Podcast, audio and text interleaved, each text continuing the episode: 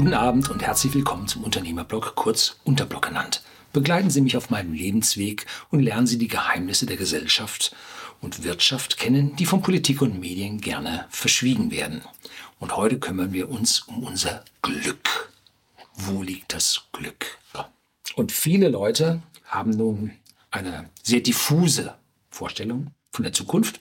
Manche ergeben sich in das Schicksal und sagen, alles ist sowieso nicht von mir beeinflussbar. Aber ich persönlich bin jemand, der sagt, das meiste im Leben ist beeinflussbar.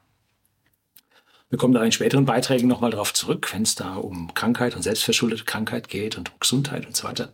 Also ich bin jemand, der ist der festen Meinung, ich bin meines Glückes Schmied und das ziehe ich durch und das schaffe ich und das kann ich.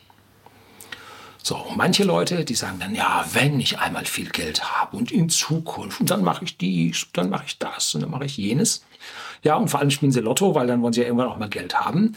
Und äh, dann auf einmal merken sie, ist alles nichts geworden, sie sind alt geworden, die Haare sind weg, das Geld ist weg. Lotto nennt sich auch die Dumpensteuer, weil die Wahrscheinlichkeit, dass man da gewinnt, sowas von klein ist. Äh, wenn Sie das Geld vom Lotto äh, ordentlich zinsbringend anlegen, wenn Sie da jede Woche spielen und Sie gucken sich hier mal die Steigungsraten an, die man mit gewissen äh, Zinssätzen erzielen kann, dann können Sie sich Ihren Lottogewinn selber zusammenbasteln. Also da müssen Sie kein Lotto spielen. Ähm, ja. Ähm, wo waren wir? Ach ja, bei der guten alten Zeit, wo alles schlechter war. Ähm, manche Leute denken auch nur an die Vergangenheit und sagen, was soll die Zukunft schon noch bringen und so weiter. Ja. Um glücklich zu werden, das ist zumindest meine persönliche Meinung, muss man Ziele, die man sich gesetzt hat, auch erreichen.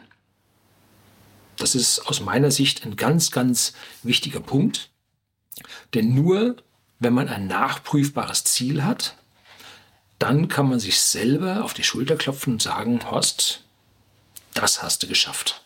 Wunderbar. Und dann freust du dich und dann muss man sich lange auf diesem Erfolg nicht ausruhen, tragen lassen, denn dann fühlt man sich richtig glücklich. Das ist so ein Belohnungssystem im Gehirn, werden wir später auch mal drüber sprechen, wie das mit unserem limbischen System so funktioniert. Um, ähm, aber um jetzt hier Glück zu haben und Glück zu verspüren, muss man erstmal eine Zielfindung gemacht haben. Und das ist eigentlich richtig schwierig. Das war aus meiner persönlichen Sicht die schwierigste Arbeit in meinem Leben, überhaupt meine Lebensziele zu finden. Und das war im Jahr, ich glaube 1900. 81, 82, 82. Da habe ich mir in Mannheim eine Wohnung gesucht und da gab mir der Wohnungsmakler, das war also nicht der Wohnungsmakler, der Chef vom Wohnungsmakler, das war eine Riesengesellschaft, der gab mir ein kleines Büchlein in die Hand. Das war so ein amerikanischer übersetzter Leben- und Sterbehilfeplaner. Und da habe ich was drin gelesen und das hat mich von den Socken gehauen, nämlich diese Zielfindung. Das wurde bei uns in der Schule überhaupt nicht gelehrt. Das wurde, stand bei meinen Eltern nicht auf dem Plan, dass man da ein Ziel findet. Da stand auf dem Plan, dass man funktionieren hatte, zu funktionieren hatte. Und dass jeder individuelle Ziele haben kann, das war in unserer Schule schon überhaupt nicht gefragt, ne? sondern da kriegte man äh, die fünf verschiedenen Kurssysteme und da musste man drin funktionieren und dass man da irgendwas Besonderes selber machen wollte. Oh, schwierig. Naja, so. Also die Zielfindung ist das Schwierigste und aus diesem kleinen Heftchen oder diesem kleinen Büchlein stammt auch die Art und Weise, wie ich meine Ziele gefunden habe. Und zwar schreiben Sie alles, was Ihnen an Zielen einfängt, kurz einfällt, kurzfristig, langfristig, mittelfristig, schreiben Sie alle auf einen großen Zettel. Da kriegen Sie eine Riesenmenge zusammen.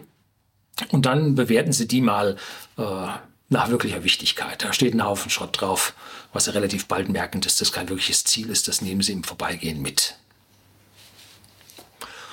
Andere Dinge sind ja schon viel, viel schwieriger. Und dann fangen sie an und sagen, okay, die unwichtigen, die streiche ich jetzt.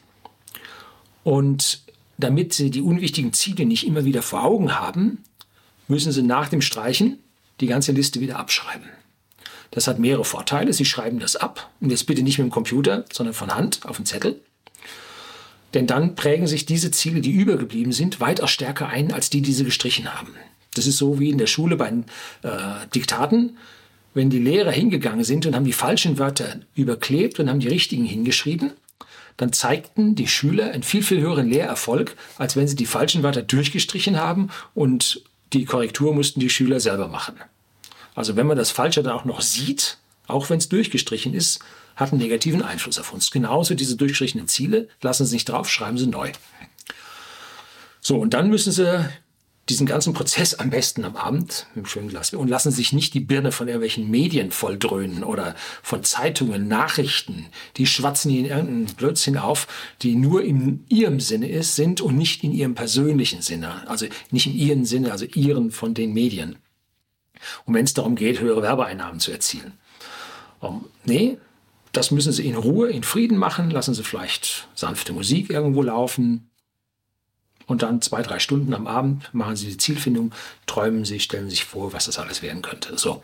Und jetzt reduzieren Sie diese ganzen Ziele auf sieben bis zehn Stück und nehmen die, die am leichtesten zu erreichen sind, nach oben. Jetzt arbeiten Sie an denen und es wird nicht lange dauern, bis Sie das eine oder andere Ziel tatsächlich erreicht haben. Und dann beginnt diese Glücksspirale mit der Zufriedenheit. Arnold Schwarzenegger sagt man nach, der wäre ein, äh, auch ein Zielschreiber gewesen und der hatte immer fünf Ziele gehabt. Und wenn man schaut, was der als Sohn eines Dorfpolizisten irgendwo aus Kärnten äh, geschafft hat, nämlich bis zum Gouverneur von Kalifornien und vor allem nach einer saumäßigen Performance wiedergewählt zu werden, das war der eigentliche Hattrick. Ähm, dann kann man sehen, was diese fünf aufgeschriebenen Ziele von ihm für sein Leben tatsächlich gebracht haben. Er hat seine anderen Probleme gehabt, da will ich gar nicht drüber reden. Hat jeder so seine Probleme, aber er hätte vielleicht so ein Ding auch äh, auf seine Ziele schreiben sollen. Ne? Na gut. Irgendwann werden Sie Ihre Liste beieinander haben. Ich habe meine Liste beieinander. Und ich kann hin und wieder mal eins streichen und hin und wieder mal eins dazufügen. Aber meine Liste steht, ist fest. Und ich habe eine ganze Menge Glück schon mir erarbeitet. Andere sagen, erfahren dürfen. Nein, ich habe mir das erarbeitet. Aktiv habe ich mich um mein Glück gekümmert und ich werde mich auch um meine anderen Punkte kümmern. Und wenn ich sie nicht erreiche, dann war ich wenigstens auf dem Weg dahin schon glücklich. Und das macht den Unterschied. Der eine, der verbissen emsig irgendwo hinkämpft, den Frust in sich reinfrisst und keine Zwischenziele erreicht, der tut sich natürlich unheimlich hart mit dem ganzen Glücklichsein im Leben, die verbiest dann, dann auch. Und das führt dann dazu, dass die letzten oder die, die paar Ziele, die ihn da irgendwo durch den Geist wabern, dann auch nicht erreichen.